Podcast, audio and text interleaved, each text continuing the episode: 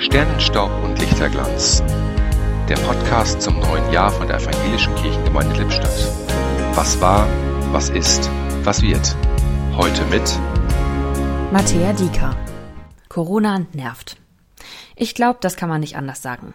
Die Einschränkungen nerven, die Abstandsregeln nerven, Online-Sitzungen nerven, keine Freunde treffen nervt und es nervt, dass kein Ende in Sicht ist. Wer weiß schon, wie sich die nächsten Wochen entwickeln. Und doch sitzen wir ja alle im selben Boot. Das hilft schon mal ein bisschen. Wir stecken da eben nicht allein drin.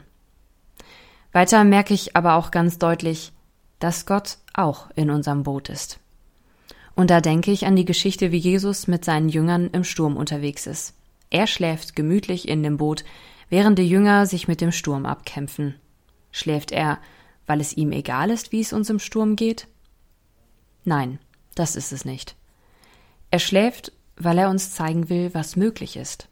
Es ist möglich, Frieden in diesem Sturm zu haben. Jesus zeigt uns wie. Vertrauen wir uns ihm an, fragen wir ihn, wie er Frieden bewahren kann, fragen wir ihn, wie wir daran teilhaben können. Gott ist immer noch der Souveräne, der Herr über den Sturm. Was immer kommt, solange ich in seiner Nähe bin, bin ich absolut sicher. Im Podcast hörten Sie heute Matthäa Dieker.